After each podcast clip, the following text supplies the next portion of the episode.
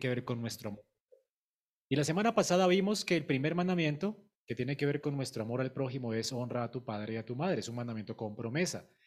Y consideramos que ese mandamiento realmente es el fundamento de nuestro amor al prójimo. O sea, uno no puede amar al prójimo si no aprende a hacerlo en casa. Así que es en la casa, honrando a nuestros padres, que aprendemos a portarnos en esta sociedad y amar a nuestro prójimo. Eso fue lo que vimos hace ocho días en resumen.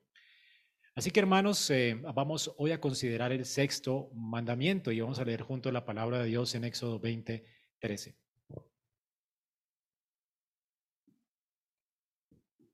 Este lo puede memorizar, este mandamiento hoy si quiere. Es muy fácil, no es tan largo, ¿verdad? Son dos palabritas. ¿Qué dice? No matarás. Muy bien, ¿se lo memorizaron? Es muy fácil, solo tiene dos palabras. Un no, en el griego es un no apódico, es decir, absoluto. Eh, se nos demanda que no hagamos esto. O sea, es una demanda de parte de Dios absoluta. No es posible que hagamos esto. Y hay un verbo, no matarás. Se nos prohíbe entonces matar. Y en cuanto a es un mandamiento sencillo, eh, a uno le surgen muchas preguntas. ¿No matar a quién? ¿Verdad? Y entonces, ¿por qué? ¿Qué pasa si eh, ahí, por ejemplo, la Biblia dice que debemos matar al asesino o, o juzgar al asesino? ¿Qué pasa si hay guerra? ¿Podemos participar? necesitamos desarmar a la población, ¿verdad? Es legítimo usar armas, debemos ser pacifistas, aquí surgen una cantidad de cosas, ¿no? De hecho, es un mandamiento que en cualquier cultura se puede entender. En todas las naciones, de, alguna manera, se respeta la vida y hay ciertas guardas para asegurarse de que la vida sea respetada, ¿verdad? En nuestro país, por ejemplo, hay guardas para, para el respeto a la vida. Sin embargo, es el mandamiento más quebrantado y como dijo, no sé, creo que es un papa hace mucho tiempo, que en Occidente vivimos una cultura de la muerte y tiene toda la razón. Nuestra cultura es una cultura de muerte, aunque aceptamos este mandamiento, es el mandamiento que mayormente aceptamos. Todos sabemos que está mal pecar por la conciencia, pues nos dice que por la preservación de la vida está mal hacerle mal a alguien, hacerle daño a alguien en su vida. Eh, sin embargo, es el mandamiento que más quebrantamos, como lo veremos hoy. Y además es el mandamiento que más malinterpretamos hasta los cristianos. De hecho, hay, una, eh, un movimiento pacifista que es antiaborto, los provida. Lo, lo han escuchado, ¿verdad? Aunque, bueno, somos provida, pero hay un movimiento que se llama así. Ellos no solamente defienden eh, la vida antes de la, pues, en la concepción, desde la concepción, y están en desacuerdo con el aborto, pero también están en desacuerdo y se oponen a las leyes que tienen que ver con eh, la pena capital para los asesinos. Y también se oponen a la guerra y están de acuerdo con el desarme de la sociedad y con el desarme de la policía y con, bueno, ahorita hay este movimiento progresista que quieren hasta quitarle las armas a la policía, que, me parece completamente absurdo, ilógico y tonto, ¿no? A la luz de la escritura. Ahora, hermanos, ¿tienen razón estas personas? ¿Qué es lo que dice este mandamiento? ¿Cómo nosotros deberíamos como creyentes pensar acerca de las guerras, la pena, la pena capital, ¿verdad? ¿Qué deberíamos de pensar acerca de esto? Eh, aún han llegado otros al colmo de decir que este mandamiento ordena no matar en todo el espectro de la vida, es decir, se nos prohíbe también matar animales. Entonces tenemos algunas personas que no son capaces de comerse una buena hamburguesa porque dicen que el, ganado no se puede matar y son vegetarianos, veganos, y hay toda una religiosidad ¿verdad? Eh, en esto. Tienen razón realmente, la Biblia nos dice aquí que tenemos que volvernos vegetarianos, Nos prohíbe Dios comernos la hamburguesita o un filete o algo así. Bueno, necesitamos realmente entender el mandamiento. Ven que es necesario entender el mandamiento. ¿Qué es lo que Dios dice aquí en estas dos sencillas palabras? ¿Cómo lo entendió Israel?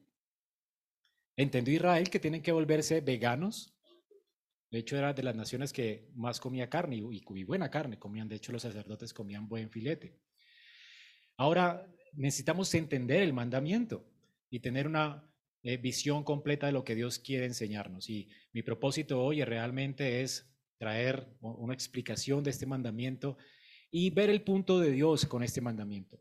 eh, Dios ordena esto de no matar con un propósito y es que usted aprenda a tener en alta estima el valor de la vida humana. Y esto es muy importante, toda la frase, no la vida animal. Debemos tener en alta estima el valor o la dignidad de la vida humana, del hombre, pues. ¿Ok? Debemos tener en alta estima. Y es lo que Dios quiere en este mandamiento, enseñarnos el valor, la dignidad de la vida humana. Dios valora la vida humana. De hecho, nos creó a su imagen, como veremos hoy. Ahora vamos a estudiar este pasaje en tres puntos para que aprendamos a valorar la dignidad de la vida humana, la tengamos en alta estima. Lo primero que vamos a ver es el mandamiento en sí, que nos manda Dios aquí cuando dice no matarás. En segundo lugar, vamos a ver el fundamento para este mandamiento. Hay un fundamento y este fundamento, aunque no está acá, debemos entender que el contexto del mandamiento es la ley de Jehová, es decir, desde Génesis. Así que lo que entendió Israel tiene que ver con lo que ya estaba escrito, lo que ya Dios había hablado a través de la tradición oral desde Adán, ¿ok? Así que vamos a ver el fundamento para este mandamiento. Y luego veremos en Cristo, ahora como creyente, sus implicaciones para nosotros hoy. ¿Ok? Vamos a ver esos tres puntos en esta mañana. Y, la idea es que logremos entender el, el valor que Dios le ha dado a la vida humana y usted aprecie la dignidad humana y aprecie su propia vida y aprecie a la luz de la, de la escritura, aprecie la vida de los demás.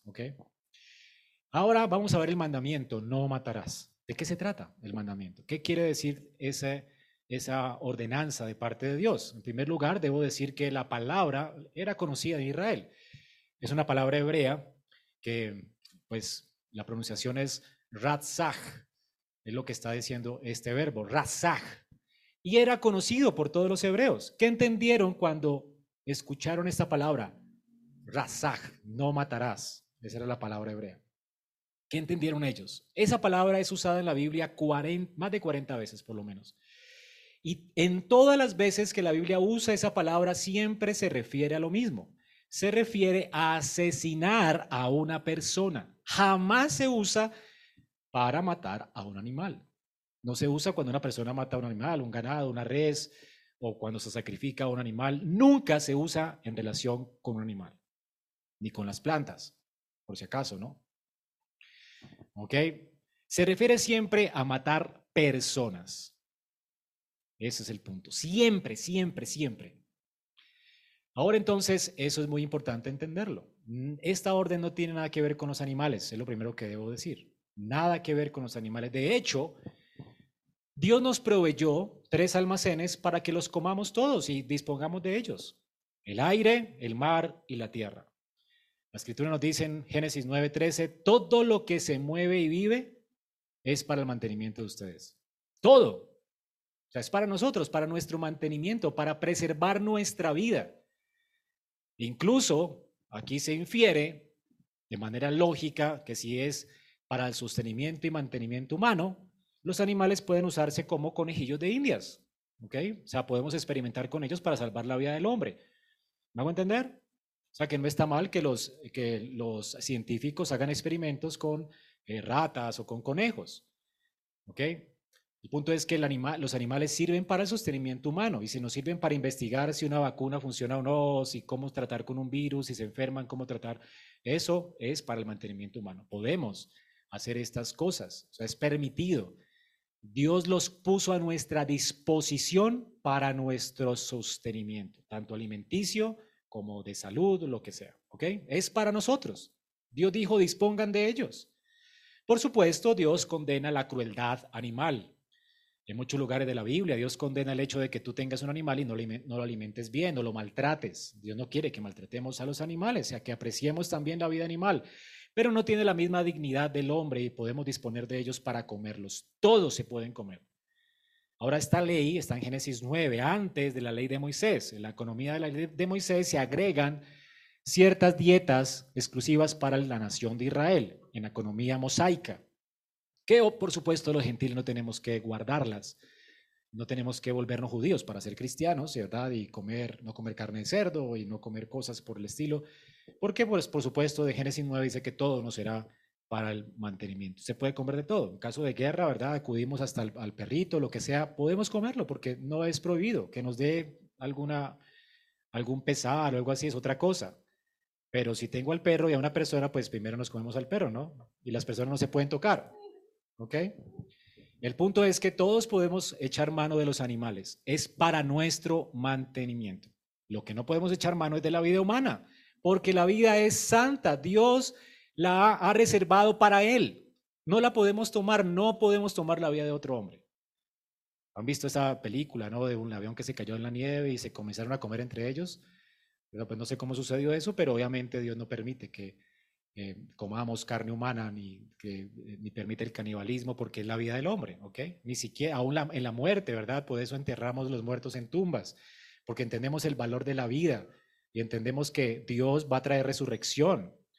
Entonces, en un sentido, valoramos la vida, la dignidad humana. El, ser humano no puede ser quemado como una rata o algo así. O sea, es diferente, es, tiene dignidad, el hombre tiene dignidad y por eso vamos a resucitar de los muertos. Aún nuestro cuerpo tiene dignidad, a pesar de que no tenga espíritu, ¿verdad? Aún tiene cierta dignidad y hay que tratarlo con dignidad, ¿ok? Es importante que entendamos eso, ¿lo entendemos? Hermanos, el mandamiento entonces nos llama a tener una visión elevada del hombre, de la dignidad humana, no animal. Condena pues a aquella persona que toma la vida de un hombre para matarla. La palabra se usa entonces en varios contextos. El primero de ellos tiene que ver con el asesinato premeditado. La palabra siempre se usa cuando alguien premeditadamente asesina a alguien con ira, con alevosía, para venganza. En números 35 es un ejemplo, eh, perdón, Pablo. En números 35, 30, eh, Moisés escribe, cualquiera que diere muerte a alguno, por dicho de testigos, morirá el homicida. O sea que Dios demanda que el homicida muera a causa de que ha atentado contra la vida de un hombre. ¿Ok? Esta palabra aquí que se refiere al homicidio es homicidio culposo o premeditado. La persona quiere matar a alguien, lo hace con intención y por supuesto con ánimo, con una motivación de venganza o algo así. O porque envidia, por ejemplo, Nabot, que fue envidiado por Acán y lo mató para adueñarse de su viña. Es la intención de matar a alguien para quedarse con lo suyo, etc. Motivado por la envidia, por la ira, por la rabia. Por supuesto, veremos después que las motivaciones cuentan también en el homicidio, también es homicidio según la escritura. Entonces, el homicidio es lo primero que vemos aquí. Lo otro en números 35, 15, habían ciudades de refugio para los hijos de Israel, para el extranjero y el que mora entre ellos, para que huyan allá cualquiera que hiere de muerte a otro sin intención. También se le llama, o se usa la palabra aquí, matar, para las personas que mataban a alguien sin intención. Me vas en el carro, se te atravesó alguien y lo mataste. Eso es un homicidio y debes pagar por eso. Y de hecho, la gente podía, aunque no tenía la intención de hacerlo, por eso habían ciudades de refugio para que la gente escapara. Pero si eh, alguien se daba cuenta que el, el, hombre mató, lo podían asesinar y con toda la razón porque asesinó a alguien. Eso es un homicidio, ¿ok? Entonces debe ser pagado con la muerte y Dios daba, pues porque la persona en un sentido no lo hizo, no de manera intencional, podía refugiarse en ciudades de refugio especiales para esto y, escapar de, la justicia, ¿ok? Pero si no escapaba de la justicia, si la justicia lo mataba al hombre, estaba bien, ¿ok? Porque era un homicidio. Entonces, eh, ese es el, el, homicidio involuntario, ¿ok? El homicidio negligente. En Deuteronomio 22, 8 también habla de este homicidio. Dice, cuando edifiques casa, harás petril a tu terrado para que no eches culpa de sangre sobre tu cabeza si de él cayere alguno.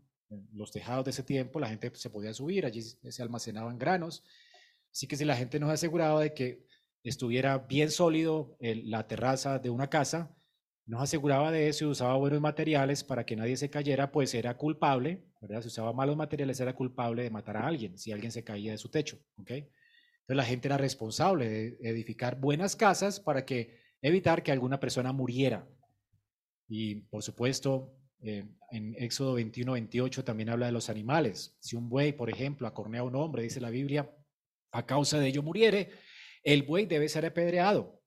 No será comida su carne, mas el dueño del buey será absuelto. el, animal se vuelve aborrecible, hay que matarlo, ¿verdad? Y no comer la carne, porque mató a alguien.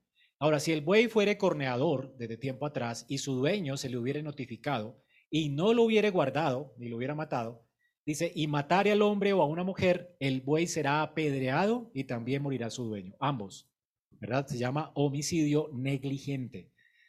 Así que si alguien se muere por tu negligencia, eso también era pagado con la muerte. Eso es homicidio, eso es matar. Así que el verbo también se usa en esos casos. Cuando alguien muere por negligencia médica, cuando alguien muere por negligencia alimenticia, ¿verdad? La persona, ¿verdad? Tiene que pagar por lo que hizo.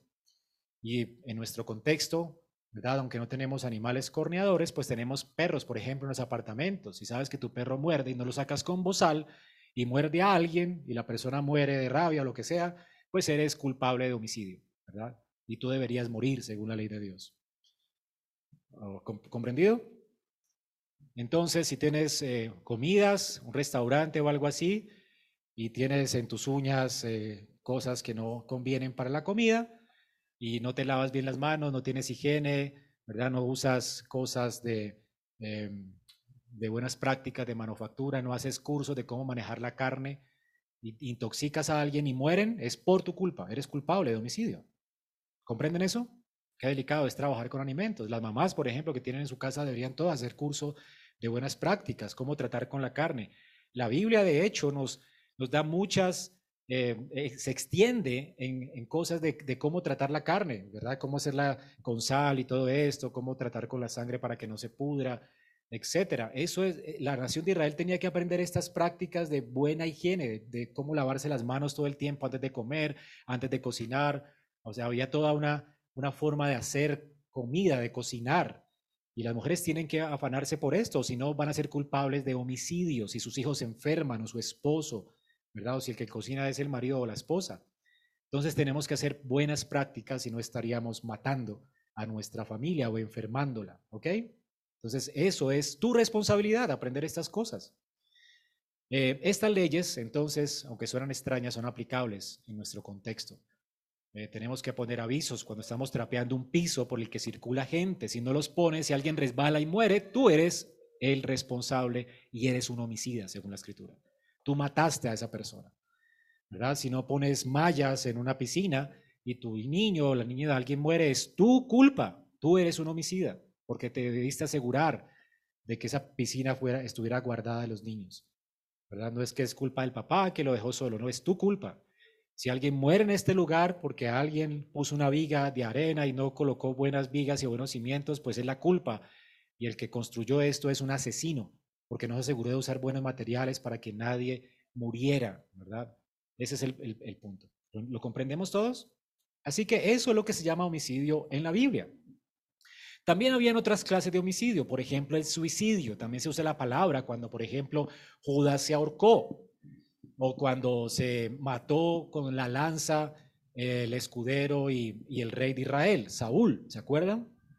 Este tipo de, cosas que suceden por causa de la vergüenza o por causa de un sentimiento de derrota, como en el caso de Sansón también, pues son, son suicidios y esos suicidios también son condenados y Dios no los ve nunca con buenos ojos. Suicidarse siempre es una lección pecaminosa. Ustedes y yo debemos saber que Dios nunca nos llevará a nosotros a una situación en la que violar uno de los mandamientos de Él sea una opción, jamás. Y también, si ustedes tienen, verdad, desesperanza por la vida, piensa que la vida suya no tiene sentido, tiene que entender que para Dios su vida es preciosa. ¿Ok? Así que el suicidio, el suicidio no es una opción para, para el creyente, por lo menos es homicidio. Estás acabando con tu propia vida. Ahora, ya sea que la acabes tú o otro acabe con tu vida por tu consentimiento, como hoy se, eh, ya hay una ley, ¿verdad?, del homicidio asistido a través de la eutanasia, esto también la Biblia considera homicidio, es el mismo origen, sea que tú lo hagas o lo haga otro, porque nadie puede decidir cuándo va a terminar tu vida, solamente Dios. Dios nunca nos ha dado en su palabra un mandamiento para que nos deshagamos de los viejitos o nos deshagamos de nuestra vida cuando pensamos que ya no servimos para nada, ¿verdad? O porque ya no soportamos los dolores, entonces apliquémonos la eutanasia. Hermanos, Dios no da esa, esa legitimidad. Solamente Dios es el autor de la vida y Él la puede quitar. Solamente Él. Él es el que determina cuándo. Ahora, una cosa es alargarle la vida a alguien innecesariamente cuando está sufriendo, hay gente que quiere salvar la vida a alguien a como de lugar, En medio de una enfermedad terminal, si sabes que alguien va a morir, pues le das cuidado paliativo hasta que muera y, y lo dejas en manos de Dios, la muerte de la persona. Pero no tenemos que aplicar la eutanasia, ¿ok? Pero sí podemos tratar de eh, consolar al enfermo, darle medicamentos para que no le duela tanto, morfina, lo que sea, para que pues por lo menos tenga una muerte digna, ¿ok? Pero la, la vida está en manos de Dios, así que ni el suicidio cuando se lo provoca a alguien o el suicidio asistido, Dios ve esto con buenos ojos. Otra clase de homicidio es el aborto.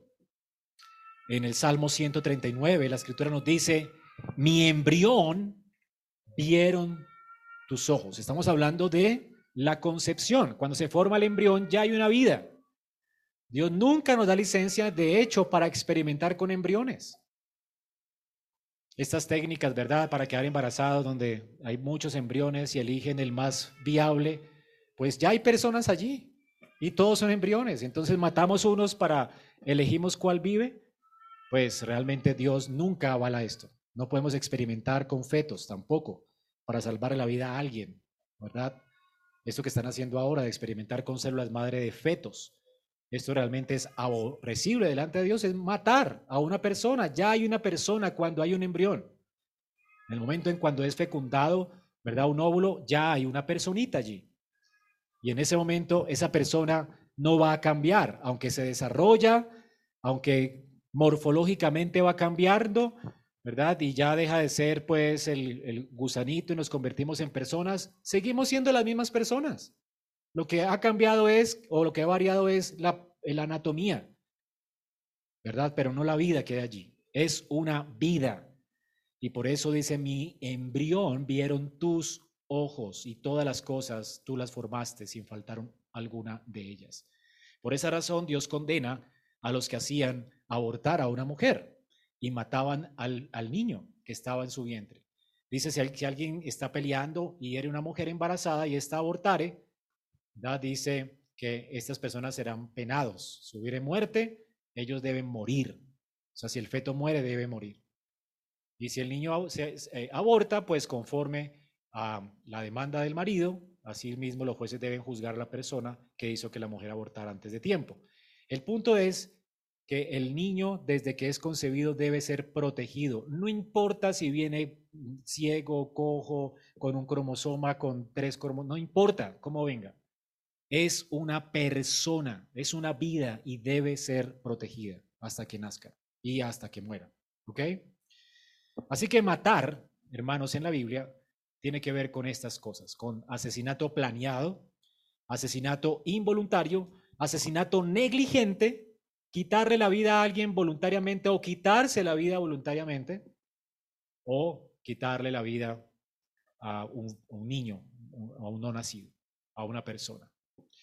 Entonces, esto es asesinato en la Biblia. Y para esos casos se usa la palabra hebrea que vemos aquí en el mandamiento. Se refiere a personas creadas a imagen de Dios. Ahora, es importante entender también que esa palabra no se usa, nunca se usa cuando se mata a una persona en la guerra. De hecho, Dios permite las guerras en la Biblia, ordena a Israel hacer guerra contra las naciones de Canaán. Eran naciones corruptas, esclavizaban gente, las secuestraban, las mataban, mataban a sus niños para que les fuera bien en sus cosechas. Eso no está bien.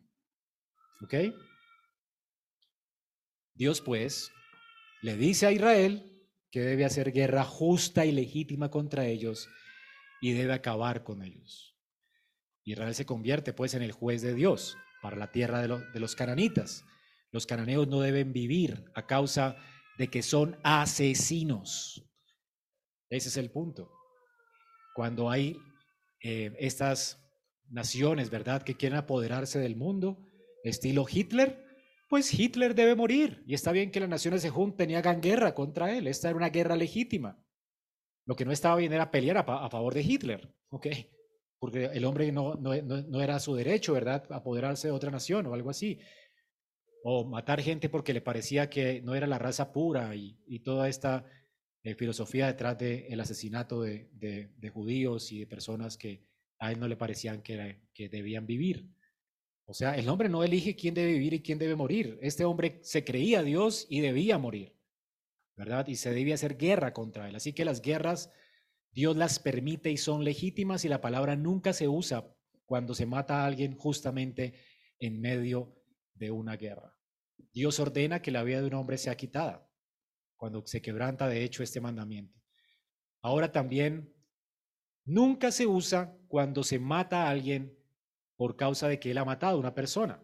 O sea, cuando un Estado, ¿verdad? Aplica la pena capital a una persona, cuando Israel aplicaba la pena capital a un hombre que asesinaba a un asesino, pues esta la palabra, esa palabra nunca se usaba. Era, se estaba aplicando era una ley, una regla de justicia. Y de hecho esta regla de justicia está en Génesis 9:5, es decir, antes de la ley de Moisés. Ahorita, por ejemplo, hay un adúltero, ¿verdad? O una persona que adultera, no, no se le aplica la pena capital a causa de que expiró la ley judía, ¿verdad? En un sentido, la ley o la economía judía no aplica ahora para nosotros. Pero hermanos, los creyentes deben estar de acuerdo con la pena capital para que él mate a una persona, porque la pena capital es antes de la ley de Moisés. ¿Ok? ¿Qué dice Génesis 9:5?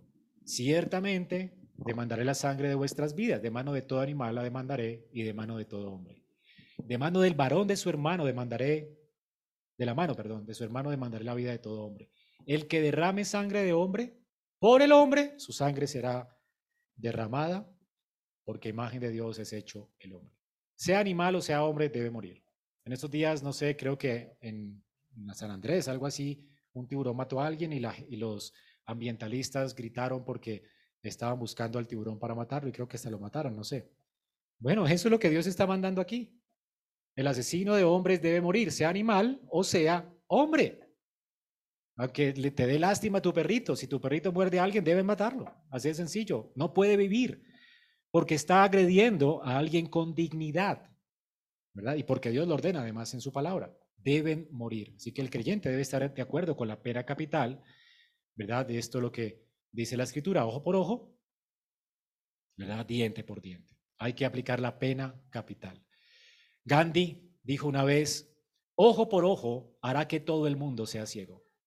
Era un pacifista, pero este, este hombre se creía más misericordioso que Dios. Esto es orgullo, soberbia. ¿Cómo que hace que todo el mundo sea ciego? Bueno, si matáramos a todos los asesinos, realmente habría paz en esta nación. En un sentido, iríamos más tranquilos, ¿verdad? Porque hermanos, cuando hay pena capital, pues las personas van a temer hacerle daño a, otro, a otra persona, ¿verdad? Y esto es lo que remedia, realmente debería ser el juicio justo para un asesino de personas. Así que Dios, hermanos, considera la vida del hombre tan preciosa, la tiene en, tan alta estima, que cualquiera que arrebate la vida de otro hombre debe morir. ¿Ok? Y esto quiere decir que Dios se toma en serio la vida humana y la dignidad humana. Si no se la tomara en serio, pues no importa, no maten al animal o para que pobrecito tenga misericordia del asesino, ¿para qué matarlo? Pero hermanos, Dios no es así, Dios se toma en serio tu vida, a los ojos de Dios el hombre tiene alta estima, como veremos ahora. Ahora, ¿quién entonces es el que debe ejecutar al criminal en, medio de nosotros? Por supuesto, no vas a ser tú. Muchas veces nos va a motivar la sed de venganza o algo así. Y esto tampoco es justo, Dios no permite, es homicidio si lo haces con venganza. ¿Quién debe ejecutar esto? El gobierno civil. En Romanos 13, y está en el Nuevo Testamento, versículo 4 dice, porque la ley, el gobernador, pues los reyes, en ese caso, en ese tiempo Nerón, era servidor de Dios para tu bien. Así que si hacías lo malo, pues debes, deberías temer, porque no en vano los gobernantes romanos llevaban la espada. Pues son servidores de Dios, son vengadores para castigar al que hace lo malo. Que a veces exceden, que a veces son injustos, no importa, ellos tienen que llevar la espada, no podemos desarmar a la policía. Tienen que llevar la espada, entonces, ¿por cómo nos van a defender? Eso es absurdo que le quitemos las armas a la policía. O que estemos en contra de la ley. El que hace lo malo debería temer a la ley, pero no, pero nosotros no, estamos a favor de ellos, hermanos. Y tienen que llevar la espada, tenemos que armarlos, porque Dios los ha puesto aquí para vengarnos. O sea, para que ellos ejecuten la venganza y maten al criminal. Y si no hacen esto, por supuesto, Dios los va a juzgar a ellos. ¿Ok? Entonces, ¿para qué están? Ellos deben defender a los ciudadanos, deben defender la vida. Y no lo pueden hacer sin armas. No en vano llevan la espada. Dios les dio la espada. Y si Dios les dio el poder de la espada, ¿por qué queremos quitárselas? Esto es lo que propone el progresismo de nuestro tiempo, que es una abominación a Dios. Quitarle la espada, quitarle la espada a, las personas a las que Dios les ha dado la espada. Así que la pena capital, hermanos, Dios la impuso, Dios la ordenó. Lo mismo que la guerra. Y de hecho, defender nuestra nación hace parte de lo que Dios nos dice que hagamos. El Salmo 144.1, el salmista oraba, bendito sea Jehová mi roca, que adiestra mis manos para la guerra.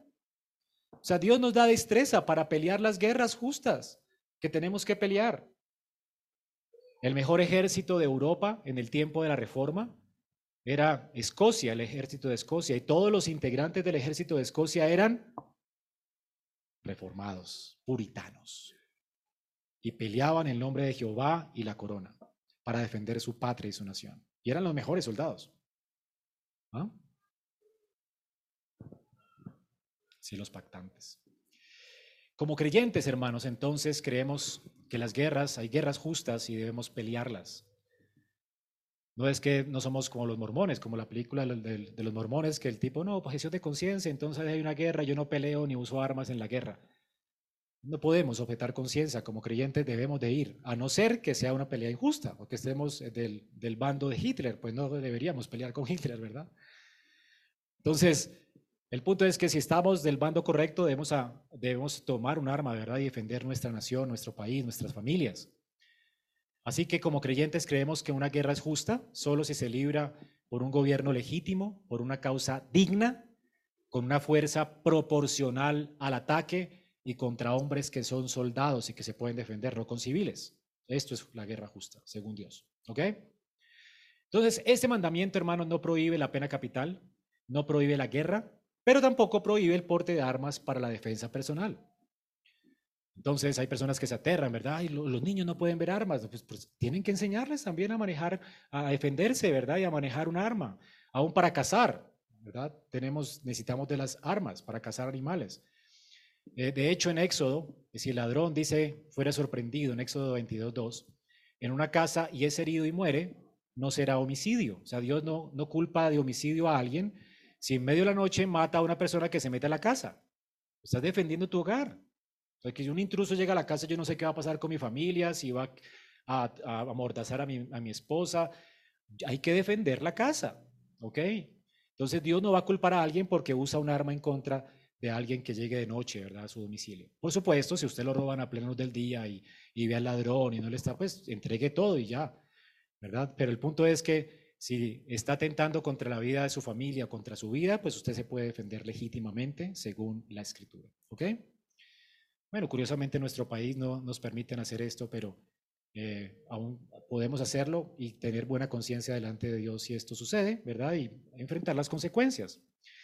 El punto es que podemos usar la espada. Jesús, de hecho, que algunos dicen, mire Jesús, el pacifista. Bueno, en Lucas 22, 35 dice que, ¿se acuerdan cuando les envié sin, fol, sin bolsa, sin alforja, sin sandalias? ¿Les faltó algo? Ellos dijeron, no, Señor, nunca nos faltó nada. Entonces él le dice, bueno, ahora que yo me voy, ¿verdad? El que tenga una bolsa, que lleve consigo otra. De la misma manera también una alforja, y el que no tenga espada, es mejor que venda su manto y se compre una. El pacifista, ¿verdad? Está diciendo aquí, cómprese una espada. Y los discípulos dijeron, Señor, tenemos dos. Bueno, son suficientes. Ya tienen que defenderse. ¿Ok? Jesús, hermanos, ¿verdad? No, no le dijo a a las personas, a los soldados, eh, se hicieron cristianos, abandonen las armas, no defiendan su país. Tampoco le dijo a sus discípulos, se hicieron cristianos, no defiendan su familia. No, e, ese tiempo era muy peligroso y estaba bien llevar una espada. Así que hermanos, en resumen, usar un arma contra otra persona para el ejercicio del deber militar, policial o para la guerra, para la legítima defensa personal, esto realmente honra a Dios. Cuando lo hacemos con la intención correcta, es decir, para proteger la vida eh, nuestra o para proteger la vida de otros. No hay nada pecaminoso ¿verdad? Que nuestros hijos aprendan a usar armas, aprendan defensa personal y aprendan a defender en este mundo. Hasta que Cristo venga, este mundo es terrible, hermanos. ¿Ok? Así que no estamos de acuerdo con el plan desarme. Lo que el mandamiento prohíbe entonces, ¿qué es? Es matar de manera injustificada. O matar a alguien movido por el odio, por la ira, por la malicia, por el engaño. Se condena a matar a alguien buscando el beneficio personal. ¿Ok? Esto es lo que condena el mandamiento. Este mandamiento, entonces, en última, lo que prohíbe es quitar la vida de una persona sin la autorización expresa de la palabra de Dios. ¿Ok? Entonces, Dios, hermanos, nunca nos autorizó matar a alguien por venganza personal. De hecho, se nos prohíbe. En Romanos 12, 19 dice, no os venguéis vosotros mismos, porque mía es la venganza, yo pagaré. ¿Cómo paga Dios al homicida? Si es tu caso, bueno, para eso está la ley civil, ¿verdad? Aunque la ley civil nuestra es injusta en todo sentido, de todas maneras, para eso Dios les dio, Dios los juzgará a ellos, pero deja que se encargue Dios de esa persona. No te puedes vengar tú. Deja lugar a la ira de Dios. Él, mía es la venganza, yo pagaré. Para eso está Dios y para eso Dios ha puesto el gobierno civil.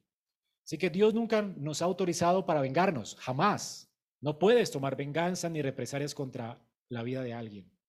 Dios tampoco nos ha autorizado en su palabra para el aborto.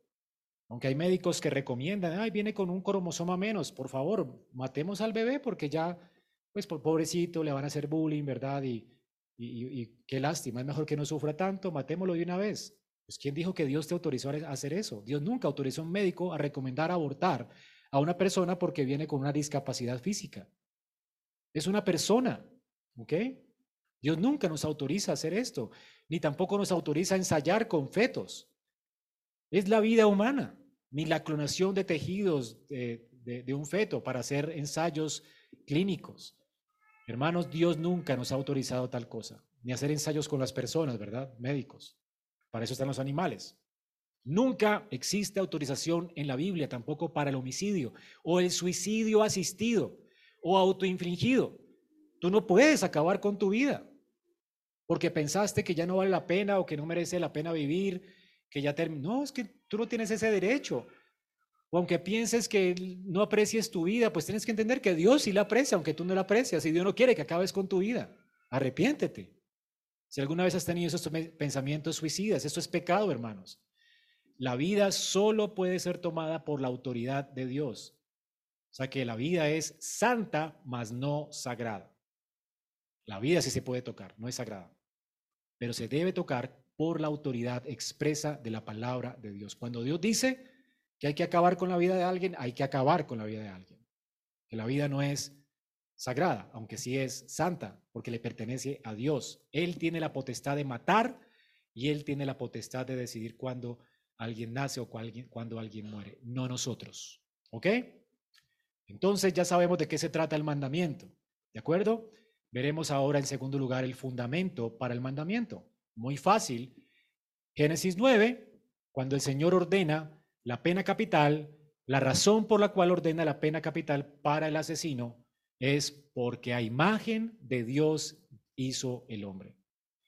Hermanos, fuimos creados a imagen de Dios. La razón por la cual Dios castiga con pena capital al que toma la vida de, un hombre es porque el hombre es creado a imagen de Dios. Los hombres tienen una dignidad por diseño. Toda persona, hermanos, ha sido creada a imagen de Dios. No importa su calidad de vida, su estrato social, su diagnóstico médico, si le falta o no un cromosoma, si es mocho, ciego, cojo, todos son creados a imagen de Dios. Todos son personas y son dignas. Así que hay que respetar la vida humana y hay que protegerla. Como creyentes debemos oponernos a todo lo que dañe a las personas. Este mandamiento entonces es un llamamiento positivo a apreciar la vida y a proteger la vida. Hermanos, lo que hacemos aún con nuestra propia vida le importa a Dios, lo que tú comes le importa a Dios. Por eso es que las drogas están mal, porque estás autosuicidándote y tienes que cuidar tu cuerpo. Y un homicida no verá el reino de los cielos. Alguien que está consumiendo drogas, ¿verdad? no verá el reino de los cielos. Es alguien que se está autoengañando, porque es un homicida contra sí mismo, está acabando contra su propia vida. Esto no tiene ninguna justificación. No hablemos solamente de las drogas, las comidas. Si tú no estás cuidando tu cuerpo, ¿verdad? Mereces morir también porque estás atentando contra tu propio cuerpo. Y recuerda, si eres creyente, eres templo del Espíritu de Dios, tú no tienes derecho sobre tu vida, hay que cuidar tu cuerpo, ir al médico, revisarte, hacerte chequeos. ¿Verdad? Esto era en, la escritura, ¿verdad? Era el sacerdote en ese tiempo el que funcionaba para esto y tenías que ir, ¿verdad? Hacerte chequeo, revisarte, cerciorarte de que todo vaya bien contigo, comer bien. Hay ciertas cosas que hacen daño a cierta edad, bueno, abstenerse de ellas. Esto hace parte de cuidar nuestro cuerpo, hacer buen mayordomo de lo que Dios nos dio, si no estaríamos infringiendo este mandamiento, ¿verdad? Lo que hacemos con nuestra vida le importa a Dios. Y lo que hacemos con la vida de otros le importa a Dios. De hecho, lo que hacemos con la vida de otros o con nuestra vida revela, revela cuánto estamos apreciando a Dios. ¿Qué está revelando alguien que desprecia la vida humana? Pues cuánto desprecia a Dios. Como el caso de este profesor que dijo, profesor de medicina, imagínense, dice esto, ya no podemos basar nuestra ética en la idea de que los seres humanos son una forma especial de creación hecha imagen de Dios, separados de todos los demás animales y los únicos que poseen alma inmortal. Una vez que este absurdo religioso se haya eliminado del todo, podremos seguir viviendo como miembros normales de nuestra especie, como poseedores de racionalidad, autoconciencia, comunicación, pues que, aunque nos diferencian de los miembros de otras especies, ¿verdad? Nunca nos consideraremos como eh, diferentes o superiores o como, como, como una vida sacrosanta. Ese es el pensamiento de un profesor de medicina, imagínate. El fruto de esta confesión, ¿qué es? El fruto de un menosprecio por Dios. Aquí, entonces, menospreciar a Dios y su palabra te lleva a menospreciar la vida humana. Menospreciar la palabra de Dios y decir, no, el mundo fue creado en, eh, a través de millones de años. Y Dios, ¿por qué no? Pudo usar hasta el mono y venimos también del mono, porque hay hasta creyentes, entre comillas, eh, evolucionistas. Yo no puedo entender cómo puede, puede ser esto. Son dos religiones distintas, ¿no? Si tú piensas que viene del mono, estás menospreciando a Dios. Porque Dios que dijo que nos formó del polvo de la tierra al sexto día, ¿verdad? Y nos creó a su imagen y semejanza, diferentes al resto de los, de los animales. Y creemos esto por la fe como el religioso darwinista cree por la fe que viene del, simio. Pero venir del simio es una forma de rechazar a Dios. Ellos están menospreciando a Dios, es una forma de resistir a Dios, no quieren una autoridad sobre ellos. Por eso entonces es mejor no ser responsables delante de un Dios, creer que venimos de los animales y tratarnos como animales. Si yo creo que vengo del simio, eso me puedo mentir, autoengañar y pretender insultar a los demás, acabar con la vida de un feto, decirle a alguien, ay, aborte ese muchacho que viene con un cromosoma menos. ¿Por qué? Porque igual es un simio, es un simio evolucionado. ¿Me hago entender? Eso es abominación contra Dios. Es menosprecio hacia Dios. Así que, hermanos, este tipo de pensamiento hoy, aún en la iglesia, se ha infiltrado. Y las personas piensan que valen mucho más los animales que la vida humana. Esto es terrible. ¿Qué vida sin sentido es esta, verdad? Cuando tenemos razón, mente, conciencia. Y tenemos conciencia de Dios todos los seres humanos. Y menospreciar a Dios y pretender que somos bestias en lugar de personas creadas a su imagen. Con razón el bestialismo de nuestra época. En Éxodo 4:11 el Señor dijo, ¿quién ha hecho la boca del hombre? ¿Quién hace al hombre mudo? ¿Quién hace al sordo? ¿O quién hace al ciego? ¿No soy yo? ¿No lo crea Él a su imagen y semejanza? Así que hermanos, no tenemos ningún derecho de matar bebés con discapacidad o ningún joven con problema físico o abandonar a los ancianos en su vejez porque ya no sirven para nada, supuestamente. Son vidas dignas y creadas a imagen de Dios. No importa si están en estado que no se pueden defender y están indefensos, debemos protegerlos hasta que mueran, porque toda vida es preciosa a los ojos de Dios y ninguna vida deberá descartarse. La razón, porque el hombre es creado a imagen de Dios. ¿Ya comprendemos el fundamento del mandamiento? Y en tercer lugar, ¿cuáles son las implicaciones entonces para nosotros hoy? Lo primero que tenemos que considerar es que el mandamiento de manera positiva nos ordena preservar y proteger la vida de todo hombre. La vida de todo hombre. Entiéndase bien.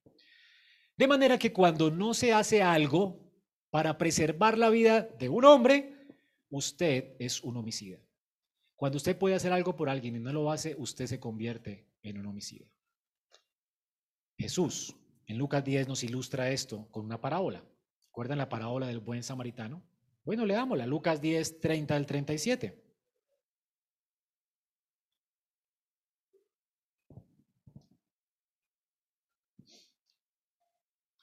Jesús dijo, cierto hombre bajaba de Jerusalén a Jericó y cayó en manos de salteadores, los cuales después de despojarlo y darle golpes, se fueron, dejándole medio muerto.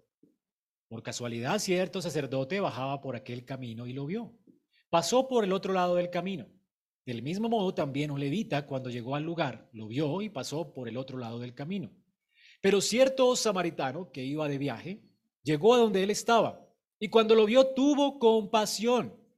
Acercándose, le vendó las heridas, derramando perdón, aceite y vino sobre ellas y poniéndole sobre su propia cabalgadura. Lo llevó a un mesón, lo cuidó. Al día siguiente, sacando dos denarios, se los dio al mesonero y dijo, cuídelo y todo lo demás que gaste, cuando yo regrese te lo pagaré. ¿Cuál de estos piensas tú, dice Jesús, demostró ser el prójimo de que cayó en manos de los salteadores? El intérprete de la ley respondió, el que tuvo misericordia de él. El Señor dijo, ve tú y haz lo mismo. Esta parábola, hermanos, es increíble porque el Señor está aquí ilustrando el punto. El que no hace bien a su prójimo es un asesino. El Señor está condenando a los escribas, a los fariseos, de asesinos. Eran indolentes con la vida de su propio rebaño. Esta parábola, hermanos, tenemos aquí ladrones que, casi matan a un hombre, eran homicidas, por supuesto, no solamente querían robarle, sino que lo golpearon y lo dejaron medio muerto. Creo que pensaron que estaba muerto. Ese es el punto acá. Ahora, ellos no solamente fueron los homicidas de este relato. Es posible que esto haya ocurrido, ocurría muchas veces en Jerusalén, era muy peligroso transitar por las calles allí. ¿Saben quiénes también fueron los homicidas de la historia? El sacerdote y el levita. Pasaron por el lado, ignoraron al hombre y lo dejaron morir. ¿Tenían ellos estima por la vida de este hombre? Lo vieron. Usted puede ponerle, no, es que iba a llegar tarde al servicio, no se podían contaminar con, con el cuerpo de un hombre y, y eso interrumpía. Pues si alguien está en riesgo en su vida y usted puede ayudarlo y no lo hace, usted no tiene justificación de Dios. Usted es un asesino. ¿Comprende esto? aunque sea el pastor de la iglesia. Pues no predica, es preferible que ayude a alguien que está muriendo. ¿A qué? Vaya al servicio de oración. Se disculpará después con la iglesia, hermanos. Qué pena, pero alguien casi muere. Me tocó llevarlo al hospital. Está primero la vida de los hombres, ¿verdad? Que cualquier cosa que hagamos nosotros en nuestras vidas. Dios considera que las vidas son honrosas, dignas. ¿Comprendes esto? Estas personas no hicieron nada para ayudar a este hombre. De hecho, lo peor que le pasó a este hombre allí, ¿qué fue?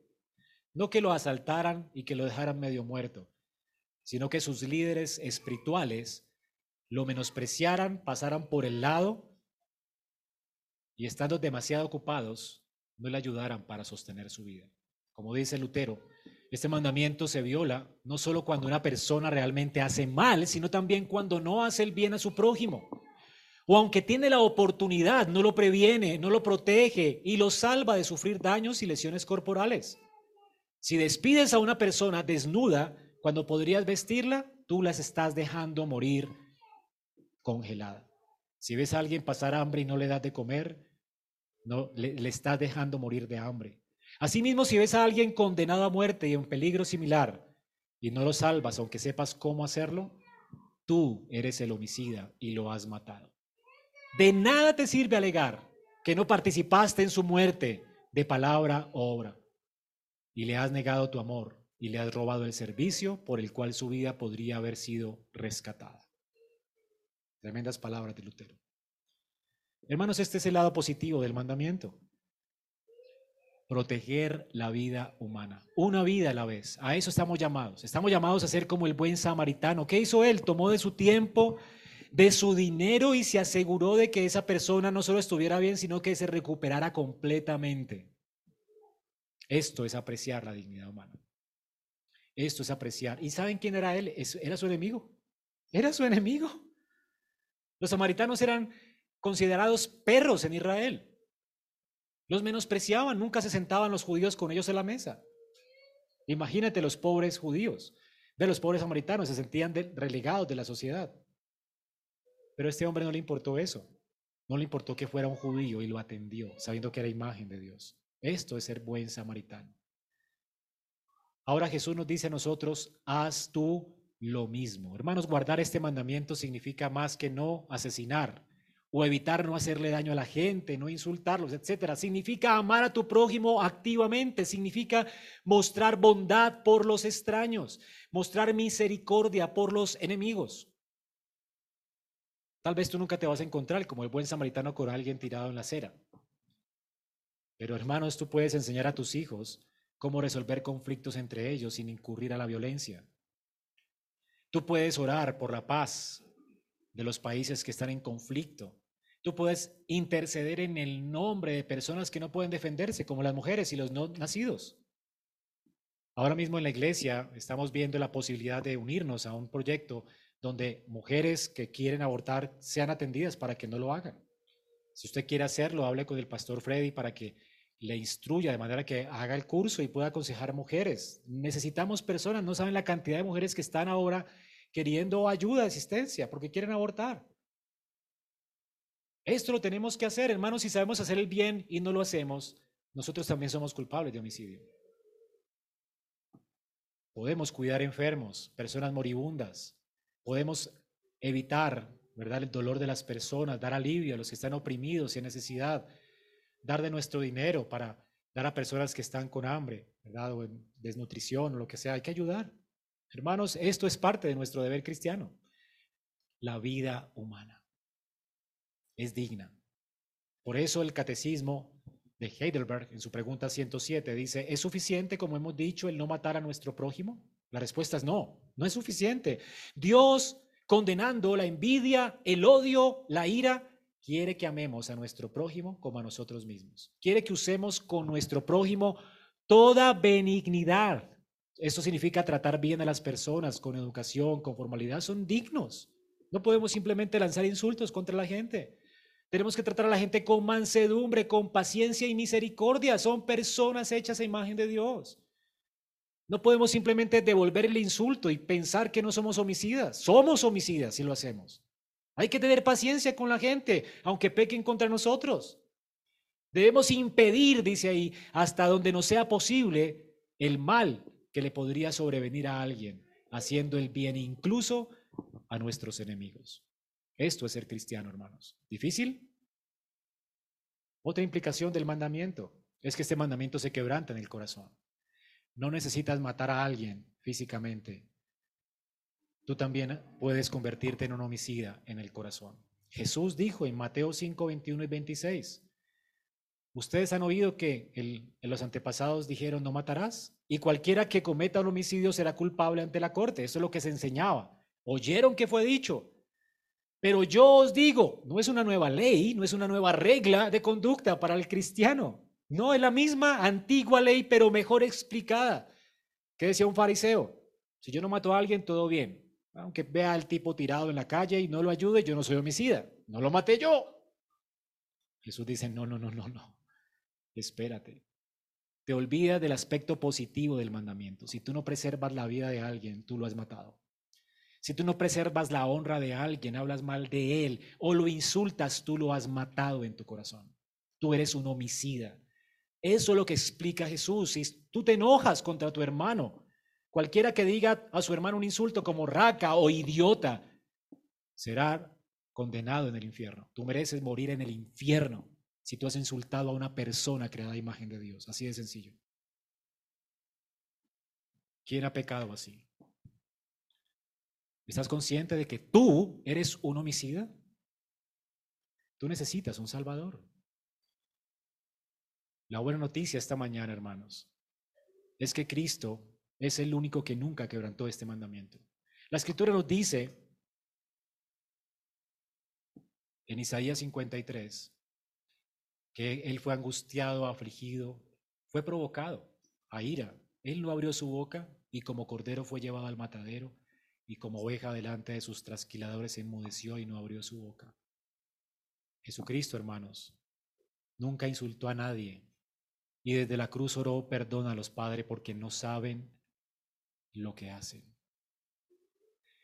Y estas personas fueron asesinos. Sea que hayan participado de matar a Jesús con látigos y clavándolo en la cruz como los soldados romanos, o sea que así ah, pudiendo hacer el bien y no lo hicieron, asintieron para que lo colgaran en ese madero como judíos, o pudiendo hacer algo para evitar que muriera, dejaron que muriera un inocente, sabiendo que era inocente. Sea como sea, el pueblo de Israel se convirtió todo en ese momento en homicida. Y la buena noticia es que el apóstol Pedro, cuando estaba predicando en el aposento alto, le dijo esto a esos homicidas. Ustedes mataron al autor de la vida. ¿Y saben qué hicieron ellos? ¿Qué haremos? ¿Qué haremos? Dirás tú hoy, ¿qué, haré entonces para obtener la vida? ¿Qué haré, ¿Qué haré para no ir al infierno? He insultado a Dios. ¿Qué haré para, para resarcir mi error? ¿Debo morir entonces? Tú no tienes que morir. Dios no quiere la muerte del impío. Si eres un homicida, Pedro dice, arrepentidos y vendrán tiempos de refrigerio arrepentidos y bautícese cada uno en el nombre de Cristo. Confía en Cristo. Cristo fue el justo que murió por los injustos para llevarnos a Dios. Él nunca cometió pecado para presentarnos sin mancha delante de Dios. Y Él murió la muerte que tú y yo merecíamos, para que si tú te arrepientes hoy y pones tu confianza en Él, tú no mueras en el infierno.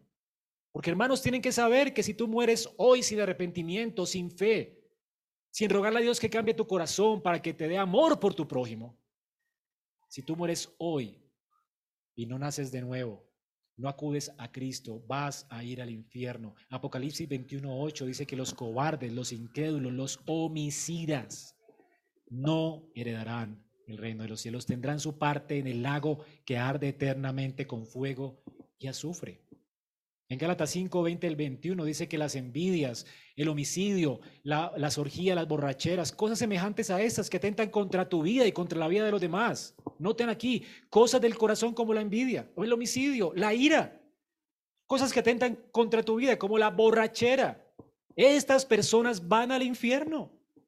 No se engañen, dice, no practiquen tales cosas porque no heredarán el reino de los cielos. Arrepentimiento es que hoy te apartes del pecado cambies tu mente y ruega a Dios que cambie tu corazón para que pienses de tu vida como algo digno y pienses de los demás con dignidad y los trates con honor y reverencia. Esto es arrepentimiento. Arrepentimiento y fe es seguir a Cristo por el camino angosto, negándote a ti mismo para hacer el bien a otros. Arrepiéntete pues y pon tu confianza en Cristo. Si tú te arrepientes hoy de tu pecado, te vuelves a Dios en arrepentimiento y fe, Dios tendrá misericordia de ti porque alguien ya murió por ti. No tendrás que pagar. ¿Hay justicia en Dios? Sí, tú tienes que morir y alguien murió. ¿Hay justicia en Dios? Sí, tú tenías que pagar y alguien pagó. El justo murió por los injustos para llevarnos a Dios. Gloria a Dios por eso. Ahora, hermano, la primera, o más bien amigo, la primera persona que tú puedes salvar el día de hoy, eres tú mismo. Ven a Cristo hoy. Dios no quiere la, muerte del impío, sino que el impío se aparte y alcance en, Cristo misericordia. Y hermano, si tú eres creyente y has quebrantado este mandamiento en tu corazón o con tus actos, hay perdón en Cristo. Recuerda, tienes, puedes vivir libre de temor, sabiendo que hay libertad en Cristo. Dios nos libró de la condenación. Así que vive agradecido y sirve a Cristo y sirve al prójimo y honra la vida como Dios la honra. Respeta la vida del hombre y protégela. Vive para esto, porque somos imagen de Dios. Vamos a orar.